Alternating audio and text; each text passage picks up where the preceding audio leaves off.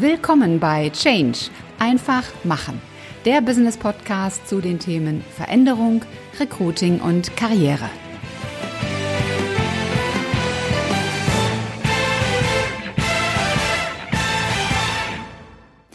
Willkommen, liebe Podcast-Community, zu einer neuen Folge bei Change einfach machen.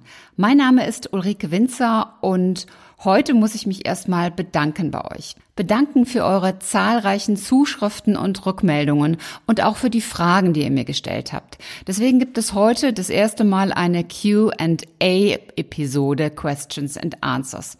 Ich habe mir drei Fragen herausgepickt, weil sie alle ja, mehr oder weniger ein Thema betreffen, beziehungsweise eine letzte Folge von mir, nämlich das Thema Active Sourcing. Fangen wir mit der ersten Frage an. Petra aus Frankfurt hat mir geschrieben, ein Kandidat sagt mir, ich wäre schon der dritte Headhunter, der ihn auf diese Position anspricht. Wie gehe ich damit um? Nun, liebe Petra, das ist sicherlich kein Einzelfall. Auch ich kenne das, dass ein Kandidat, den ich angesprochen habe, mir so etwas gesagt hat. Bei deiner Antwort kannst du zwei Fälle unterscheiden.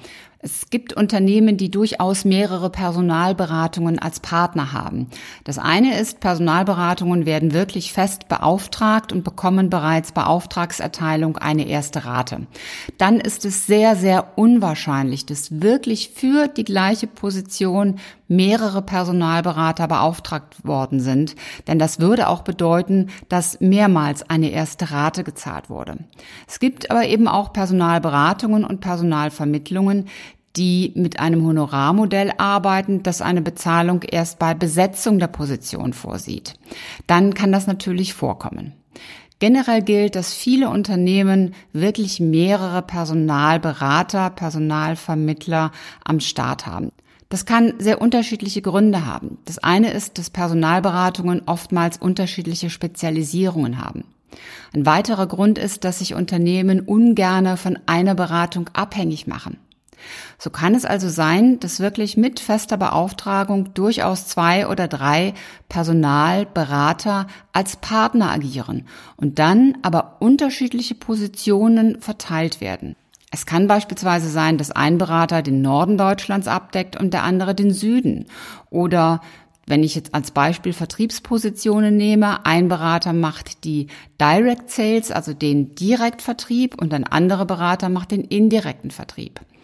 Und bei einer solchen Aufteilung kann es natürlich vorkommen, dass ein Kandidat für verschiedene Positionen angesprochen wird.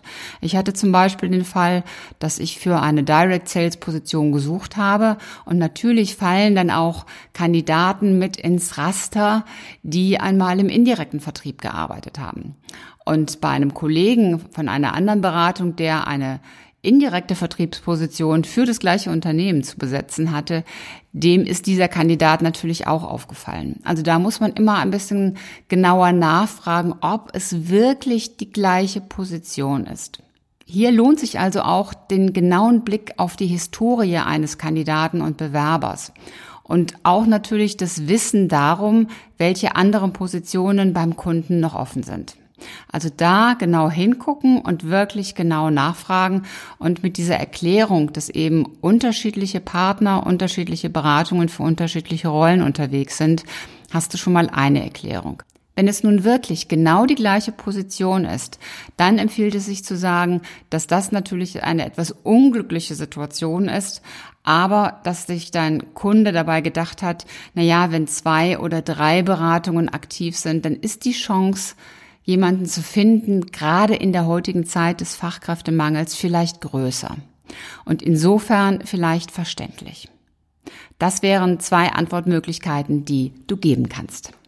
Petra aus Düsseldorf hat mir geschrieben, in den Business-Netzwerken sehe ich viele tolle Kandidatenprofile. Ich fühle mich jedoch unsicher bei der Auswahl, wen soll ich ansprechen und wen lieber nicht. Was gibt mir mehr Sicherheit? Nun, eine Sache ist sicherlich lieber weniger als mehr anzusprechen.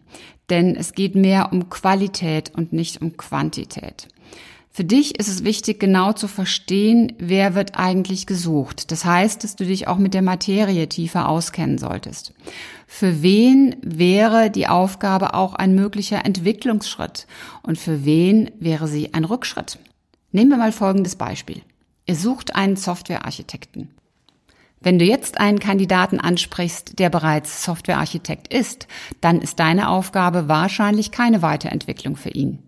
Es sei denn, er ist zum Beispiel derzeit in einem kleinen Unternehmen und du suchst für ein großes Unternehmen. Oder ihr sucht einen Senior-Architekten.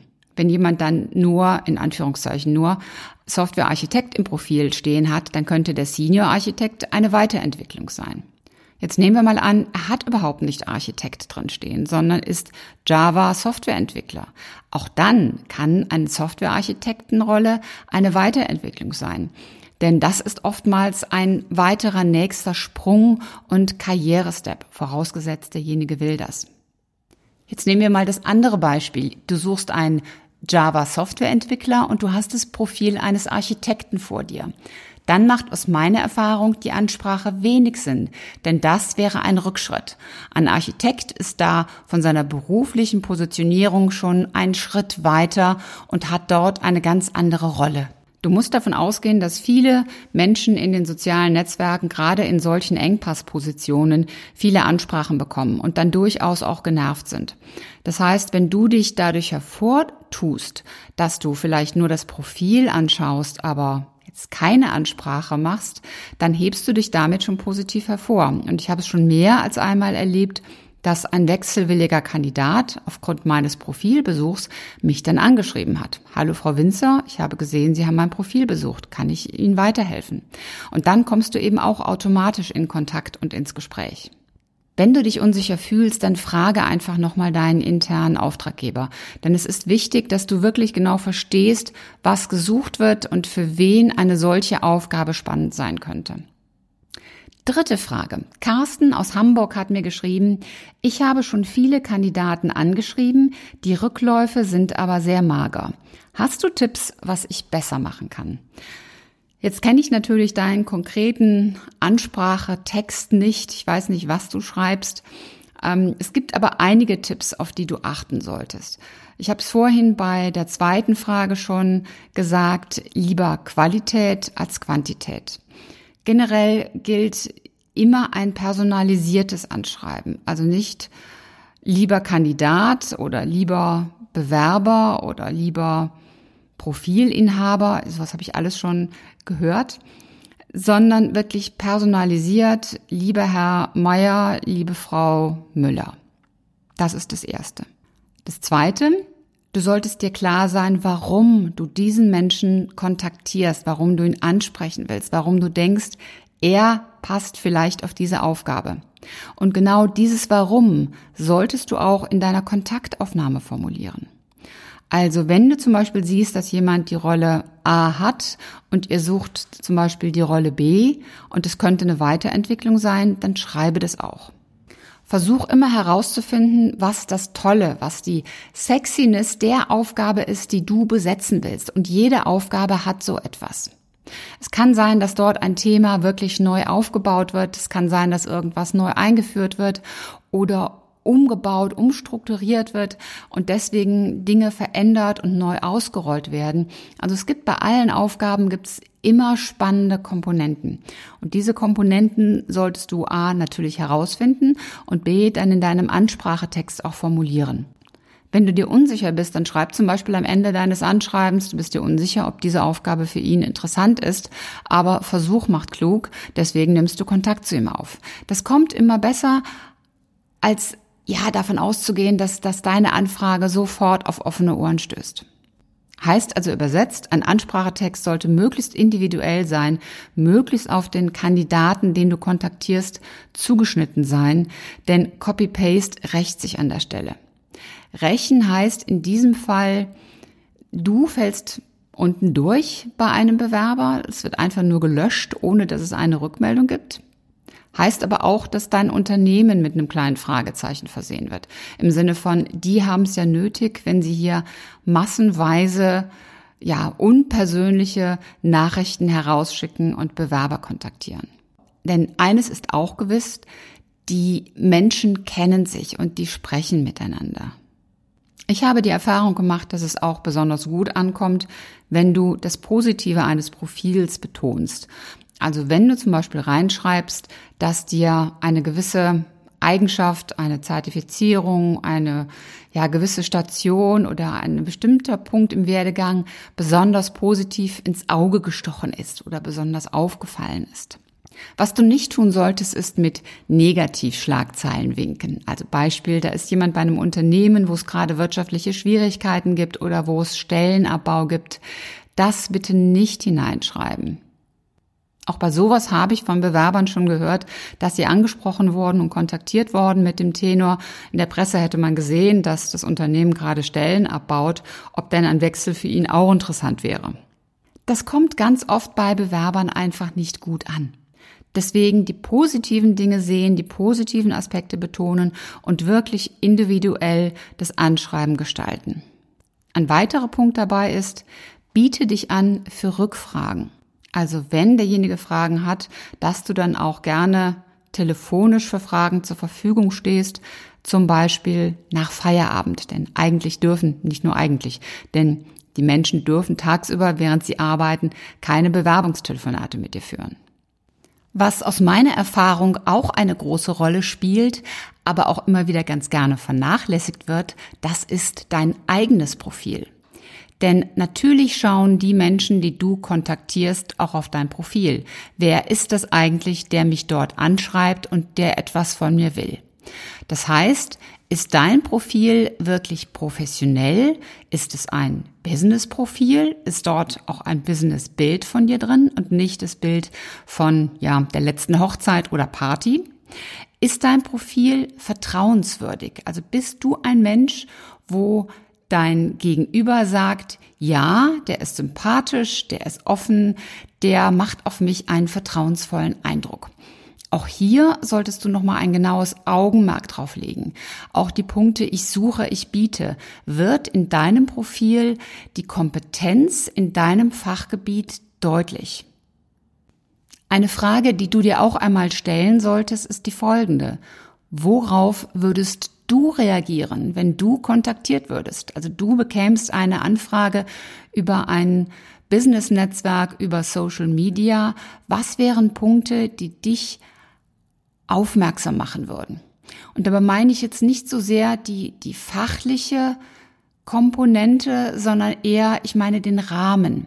Also wie sollte so ein Schreiben, so ein Ansprachetext aufgestellt sein, damit du sagst, ja, da bin ich neugierig. Was muss enthalten sein? Was sollte nicht enthalten sein? Und auch, wie muss das Profil deines Gegenübers sein? Wenn du dir das offen und ehrlich beantwortest, dann kommst du auch einen guten Schritt weiter mit deinen eigenen Ansprachen. Einen weiteren letzten Tipp habe ich noch für dich. Wenn du jetzt ein Kandidatenprofil hast, wo du sagst, ja, das sieht optimal aus, der passt mit Sicherheit 120 Prozent auf diese Aufgabe und du hast denjenigen kontaktiert, hast aber keine Rückmeldung bekommen, was machst du dann? Dann empfehle ich dir, fasse einfach nach drei Wochen nochmals nach. Fasse nett, freundlich, sympathisch nach. Weise darauf hin, dass er sicherlich viele Anfragen bekommt und dass deine ja möglicherweise untergegangen ist. Weil du aber so begeistert von dem Profil bist und weil du auch so überzeugt bist, dass deine Aufgabe für ihn interessant ist, möchtest du nochmal sein Augenmerk auf deine Position lenken. Wenn du so formulierst, dann bekommst du ganz sicherlich eine Rückmeldung.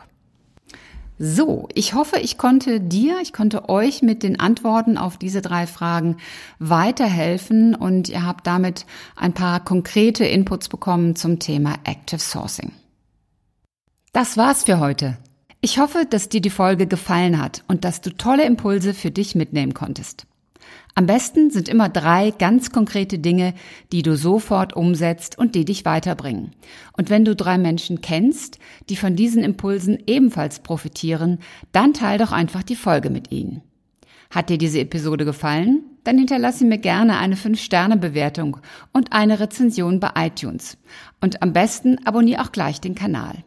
Wenn du Fragen hast oder Ideen, Anregungen, Verbesserungsvorschläge oder Themenwünsche, dann schick mir gerne eine Nachricht. Alle Kontaktdaten zu mir findest du in den Show Notes. Und ich hoffe natürlich, dass du auch beim nächsten Mal wieder mit dabei bist. Bis dahin sei großartig, mach einfach Change. Deine Ulrike Winzer.